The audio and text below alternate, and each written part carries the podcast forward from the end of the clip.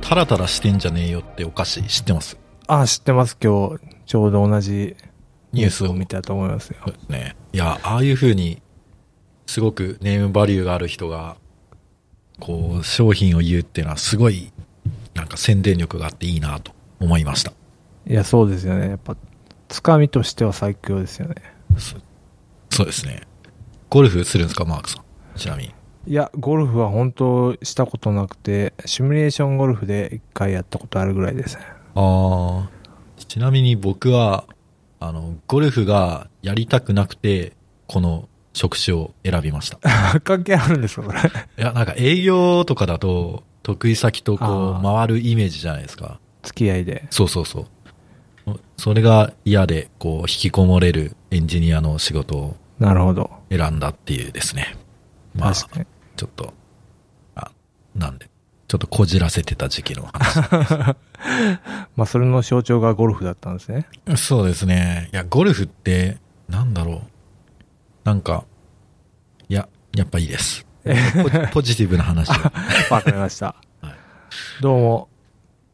では、今回のやる気ない FM は、私とマークとあ、スルがスノーロングです。の二人でお送りします。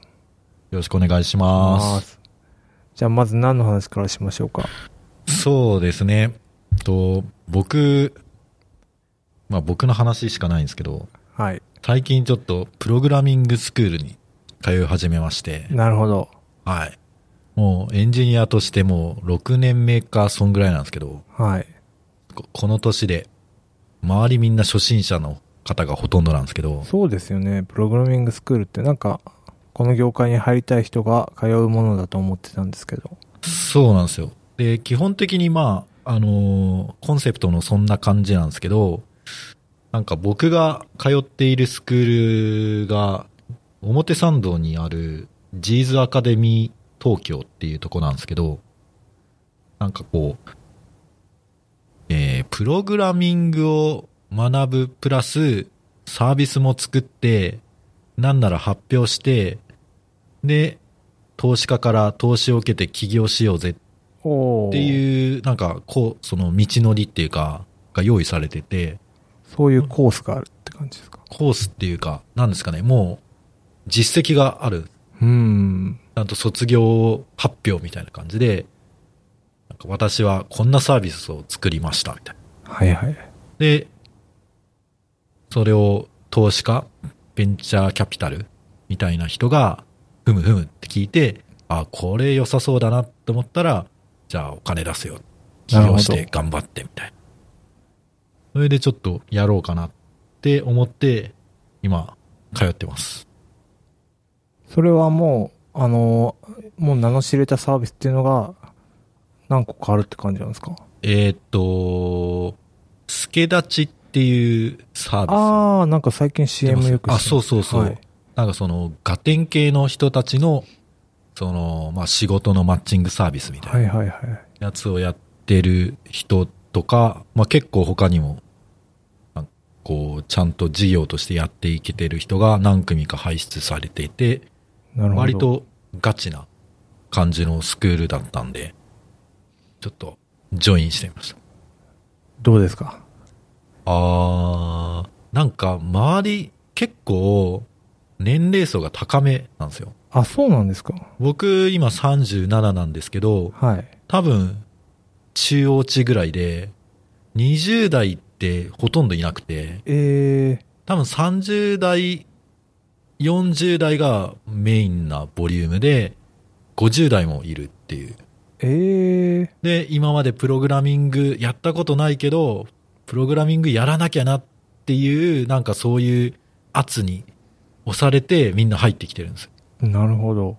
そう。だから、結構、もうプログラミングってのは、もうビジネスをやる上で、これは必須なんじゃないかという、僕の仮説がですね、もう証明されたんじゃないかもうくしくも。 と。そう。えー、え、その、来てる人ってどういう職種なんですかま、バラバラですね。はい。てか、みんな、なんだろう、いわゆる大企業だったあーり、メーカー系みたいな。メーカーとか、インフラとか、ええまあそういう様々で、で、なんか学歴もなんか、ちょっと素晴らしいんですよ。ええ本当に。なんか、少なくとも東大出身の人が3人そうなん同だ。期にいます。すごいです。すごいですね。何が起きてるんですか そう、だから、もう、プログラミング、やっぱりプログラミングを学ばない、学ぶイコール、もうビジネスなんですよ。なるほど。だから、多分もうみんな、やんなきゃなと思ってるんで、ちょっと我々の時代が来ましたね。そうですね。ノリとしてはなんか MBA を取るみたいな感じのノリで、ーなんかちょっとうーんプログラミングできますみみたいな風にできやると、社内でたいなのうんうん。プレゼンスが高められる的なそうですねこ。となんでしょうかね。あと、起業してる人もいて、その人たちは、やっぱり、こう、仕様を正しく伝えられないとか、出来上がってきたものがクソだとか、なるなほんどか。そういうので、やっぱ自分がある程度分かってないと、ちょっと辛いみたい。っていう。まあ、いろいろ多分、モチベーションっていうか動機は様々なんですけど、なんか前、Google に医者の人が入社したって。ああ、あれはちょっともう、すごいですよ ね。あれはちょっともう、なんですかね。こんなんずるいやん、みたいな。うん。確かに、医者としての経験っていうよりも、そそれを生かしたプログラミングの、うんなんか、地頭の良さ的なそうですね。なんか、多分あんまりちゃんと見てないですけど、多分1年そこそこぐらいで、あの、しかも医者としてやりながら、プログラミングを勉強して、で、Google の面接に受かった。うんうんんいやー、素晴らしいですね。うん。すごいですね。もう本当みんなプログラマーに、 そうなってくると結構、あの、逆に、あのーサイエンス、は論文書いてる人じゃないと入れないみたいな、なんか、しあ西海岸的な結構厳しめのものになってくんですかね。ー、そうですちょっとね話。脱線しちゃう。逆に、我々みたいな専門分野を他に持たない人たちは、淘汰されるのかもしれません。ちょっと頑張らないとですね。っていうので、通い始めたって感じですよね。そうですね。どんなことを学ぶんですか今は普通に HTML、CSS、JavaScript。 ああ、なるほど。ですいわゆる、なんか、ホームページみたいな。そうですね。で、これからデータベースとかを学ぶみたいな感じなんですけど、ああ、なるほど。ちょっと小ノートにあの URL を貼ったんですけど、はい。あの、ネトリファイの URL がですね、はい。ちょっとこれクリックしてもらうと、いきなりちょっと Facebook の認証を求められるんですけど、そうですね。これを突破していただく と、じゃんけんができるっていうですね。なるほど。素晴らしい。はアイディアですね。い、いや、ただの学校の課題なんですけど。 一応裏側は、あの、Firebase につながっててですおね。おー今時ですね。今時な感じで。そういえば Facebook 今日なんかいいねを押すと、はい。なんか GDPR の絡みで、ヨーロッパ、ドイツかなんかでは、その、いいねボタンを押し付けてると、うんその、ターゲティングに使われちゃうっていうか、なんか、その、トラッキングされちゃうんで、はいはい。ちゃんと準拠しろよみたいな、怒られてましたね。え、Facebook がですかそうですね。ああ。そうですね。まあ、Facebook も、まあ、EU も、まあ、若干僕はどっちもどっちだなっていう気がするんですけどなね。るほど。すいません、ちょっと話脱線しちゃった。あ、いやいや、全然脱線。はいいい。ですよね。じゃんけんできましたちょっと Facebook のログインがねあ、できなかったです。なるほど。すいません。いえいえ。あるあるです ね。ちょっとね、回線の調子が。あ、そうですね。ちょっとじゃあ違う端末でチャレンジしてるんでや。えー、じゃあ今後はまた違うデータベース学んで、最終的にはああ、そうですそのプログラム、あプロダクトを一応なんかコースがウェブコースとはいアプリコースで分かれてて、僕アプリやったことないんで、いい加減もうアプリを勉強したいなと思って、ああ、わかります。アプリの方をやろうかなと考えてまなるほど。す。そう。なんかね、こんだけアプリアプリってなってるのに、いや、僕アプリのことわかんないんですよって、なんか言うのは、ちょっとかっこ悪いかなとなるほど。思っそて。れネネイティブっすかネイティブですね、iOS ですあね。いいですね。そう。じゃあ、スイフトかなんかを。そうですね。Swift で、で、バックエンドは多分、あの、Fire ストアファイアスト。うん。とかを使うのかな。うん。まあ、なんで、ちょっと、あの、いいサービスのアイデアとかあったら、ちょっとシェアしてくださああ、全然あるんで。マジっすか知ってますはい。めちゃくちゃあい。るめ んちゃで。くちゃあるんですか めちゃくちゃあるんで。放送だけは。マジか。えーはいえ、今パッと出てきます。もうジャンケンアプリとかいいんで。ああ、そうなんですか。えっと、私が考えたのは、地下アイドル地下アイドル。あの応援サイトみたいな。あー、それは、ちょっとパパ活的なの、のの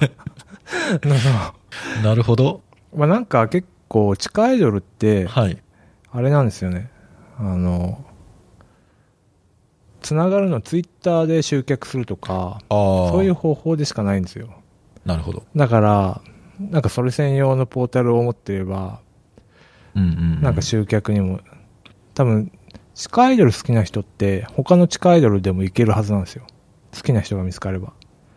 あ、あーなんで、 その、まあ、地下アイドルの、地下アイドルのファンの人口が、まあ、10万人ぐらいだとすると、はい。 10万人ぐらいを地下アイドル同士で奪い合うみたいな、あそんなイメージのプラットフォーム。あ。はいはいはどうですかい。いや、いいですね。もし、いや、その、なんだろう。まあ、必要ない人にとってはそんなに響かないけど、必要な人にとってはめっちゃ必要っていう。そうですね、そうですね。いいいですね。なんかもうスニット、チな SNS を。いいと思いますね。え、あの、地下アイドルになんかコネみたいなのあるんですかいや、全くないですね。しかも知らないですね。一回いや、なんか NHK かなんかで、ねほりんぱほりんって知ってますあ あ、はい。なんかあれで地下アイドル特集やってて、はいはい。なんかすごい握手したら1000円とか、ああ。とか、なんかそれを集客するのも自力でやらなくて、やらなくちゃいけない。なくて、それツイッターでなんかやってて、うん。いやこれもっと最適化できんじゃないかみたいな。ああ。じゃあ、その人たちは、その、事務所とか会ってないようなもんなんですかねみたいですね。なんかその、個人でやってる感じ。個人でやってるみたいな感じなんですけど、一応、なんかその、まあ安全なのかよくわかんないですけうど、んその場所とか用意したりとかすると、なんか若干マージン的なうんうのん、があ発生するらしいんですよ。あ。なんで、自分たちで大人数集めれば集めるほど、まあ、自分の利益につながるんで、うんまあ、そこの集。客が Twitter とかなんか Facebook とか、うんまあ、既存のプラットフォームで頑張ってんで、うん。それよりもなんかもっと地下アイドルファンをうん。囲っちゃってうん。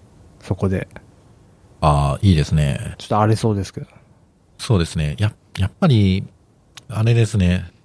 まあもう結構数ある、サービスいっぱいあると思うんですけど、あの、投げ銭あこう、ファンが、こう、アイドルに、あはいはいはい、まあお金ないし、換金線の高いものを送れるみたいな仕組みって、絶対今後流行ると思うんです いやもうショールームで流行ってるんじゃな いですかだいぶそうですね。いやーなんか、まだまだまだまだ余地はあるのでは、我々が。なるほどはい。そうですねまだ見ぬそうです投げね。銭の対象者がいるかもしれないですねなんかほ、なんか自分息子が保育園に通ってるんですけどはい。まあ、保育園の先生に投げ、投げ銭とかできたらん、まあいいかもしれない ですね。なんかそういうな感謝の気持ち感謝の気持ち的的な。ああ、地下アイドル的な意味じゃな くて。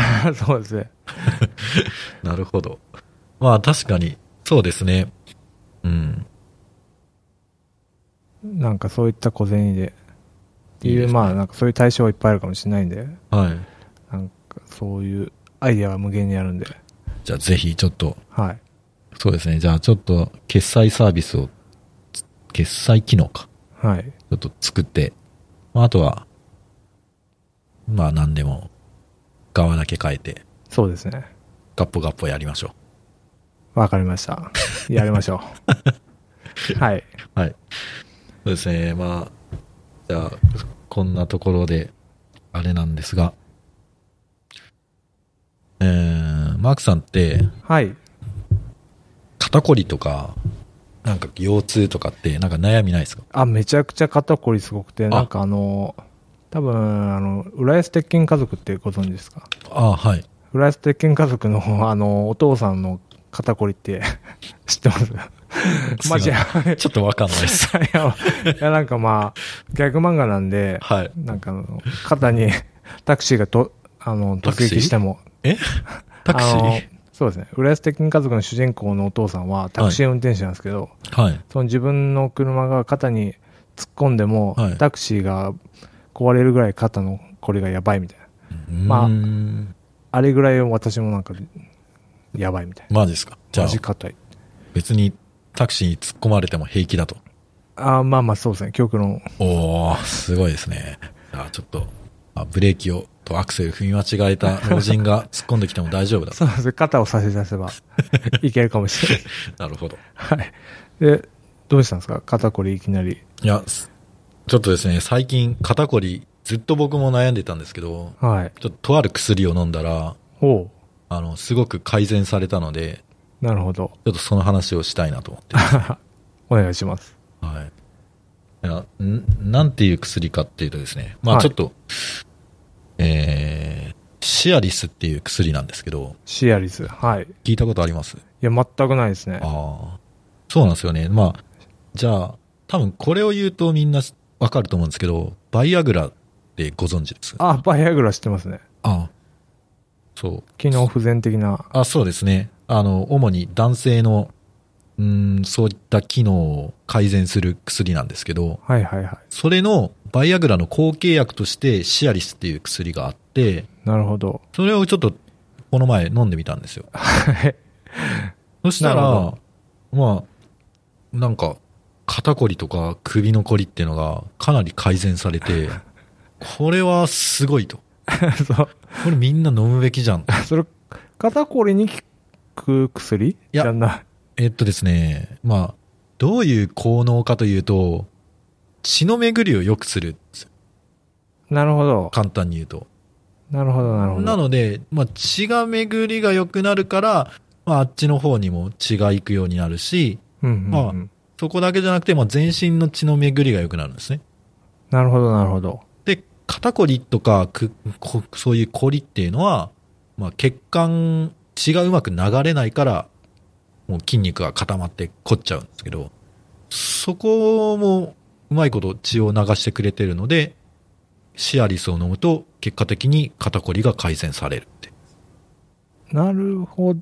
えーっと、これは、はい、まあちょっと飲み始めたのはどっちの目的かわかんないですけど、まあまあまあ。えーっと、え、でも、えー理屈としては、まあ血流を良くするじゃないですか。はい。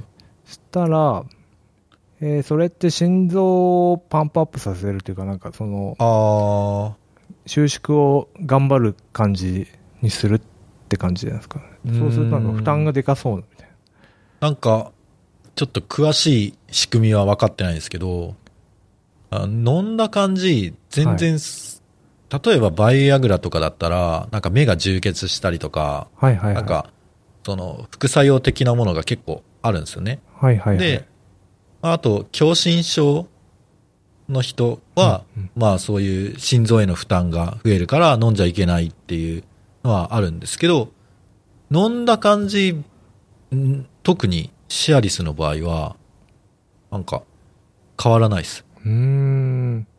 なんかそれ以外に別の用途、副作用みたいなのは出ない。ほとんど出ないですね、僕の場合。えー、え、じゃあこれを買うときって、え、OTC、お、松清とかで買えるんですかいや、えっ、と、基本的に、お医者さんに処方してもらわないと買えない薬です。なるほど。で、かつ、シアリスの場合だとまだ、なんだっけ、ジェネリックもないので、あ結構お値段があ、貼るんですね。 1錠2000円ぐらいするんですけど、なるほど。お医者さんに処方してもらわないと買えない薬ですと。ただ、はい。 まあ、こんだけ、なんか肩こりが解消されて、なんだ、肩こりが解消されたら、いこ気にならなくなって、すごい仕事に集中できる。なるほど。せ生産性が上がったと。そう、これは全然ペイできるぞと。 一見うさんくさくなりましたけど。いやいや、あ 全然、その、見合う。まあ確かにマッサージとか行くと、ろ一回6000円とか取られちゃいますもんね。そうそうそう。薬で、で、あと、あの、バイアグラとかに比べて、はい。あの、持続する時間が長いんですよ。なるほど。 36時間ぐらい。あめちゃめちゃし効まくんですすね。だから36時間、まあ、肩こりが解消された状態で、で、かつ、その時に、まあ、ストレッチとか筋トレとかすれば、はいはいまはあ、い。より肩こりも良くなるっていう。あ、そうなんですね。もう、これは飲むしかないと。ちょっと、あの、下世話の話なんですけど、はいその36時間、 ああのいい質問ですね。 あ、そうですね。どうなんで しょえっと、なんだろう。あくまでも刺激に対して反応するんですけど、何もないときは、あの、あっちの方は何もないです。う。ああ、若干なんんかこう、普段より重たいかなぐらいのか感じはあるるんですけど、その、もう、常にもう、あれで、やばいですっていうような感じではないんですよ。ほど。あ、そうなんですね。そう。あくまで、こう、そういう気持ちとか、そういう刺激とかを受けると、まあ、いつもよりも反応が良くなるみたい な。まあ僕の場合はですね、あ、なるほまどあ、人に。より、その辺はちょっと個人差があるんで、じゃあなんか高校の時に寝て起きたら、はいあはい。おっていう、っありますね。ていう感じなんですね。そういうぐらいの若さを取り戻せる。そうですね。むしろ、若い、まあ若い時もあれですけど、もう、なんだろう、もう薬なんで、はい。多分割ともう強制的にそうなっちゃうみたいなとこがあるんで、なるほど。まあ、なかなか医学の力をすごいですね。っていう。それもう、今も飲み続けてる。そうですね。毎日は飲まないですけど、まあ、1週間に一回。 2錠ぐらい飲んでな、るほど。で、そしたらまあ、1回飲んだら36時間効くので、1日半はぐい、らはいい。は、こう、快適に過ごせると。ああ、それはいいですね。いいです。ぜひ。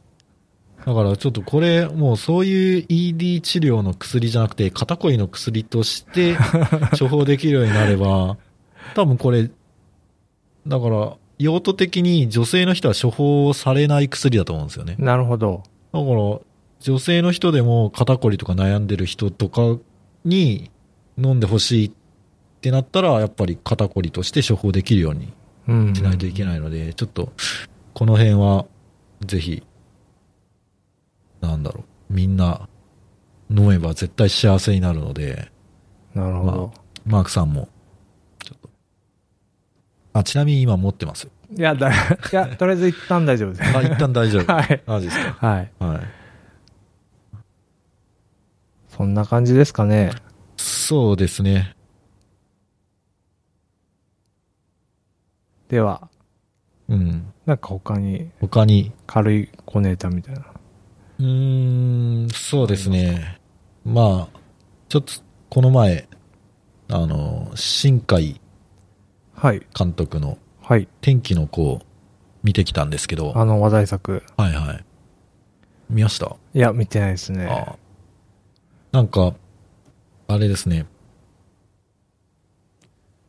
あのー新宿とか、代々木とか、はい。池袋とかの街並みが、もうそのままなんですよ。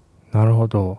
で、めちゃくちゃ映像が綺麗で、もうそれだけで満足。でしあストーリーに関しては、まあ、うん、なるほどって感じでした。あ、なるほど。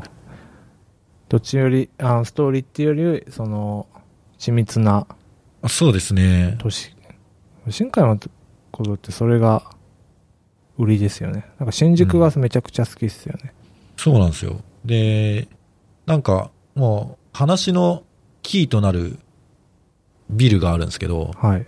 それも代々木に実際存在するビルで、あもうほんとボロッボロの廃ビルみたいな、ーもう取りん壊しが決まってるようなビルなんですけど、もう一目見た瞬間に、あ、あれじゃんってへわえ。かるぐらいの、なかなか、すなんですかね。まああとは、その、結構、雨がよく降る映画なんですけど、ああ、天気のこタイタイトルですもんね。そう。で、雨の描写とかもすごい綺麗で、へえ。なんか、あ、日本のアニメーションも、なんか進化してるんだなって、こう思いました。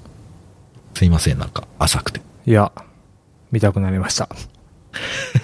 かなうん。まあ、そんなとこですかね。はい。はい。じゃあ、ちょっとマークさんもシアリス飲んで。わかりました。元気になりたいと思います。はい。ちょっと、医者に行くときは勇気いるかもしれないです けど。あちょっといい医者紹介する。はわかる 今日はありがとうございました。い。どうもありがとうございました。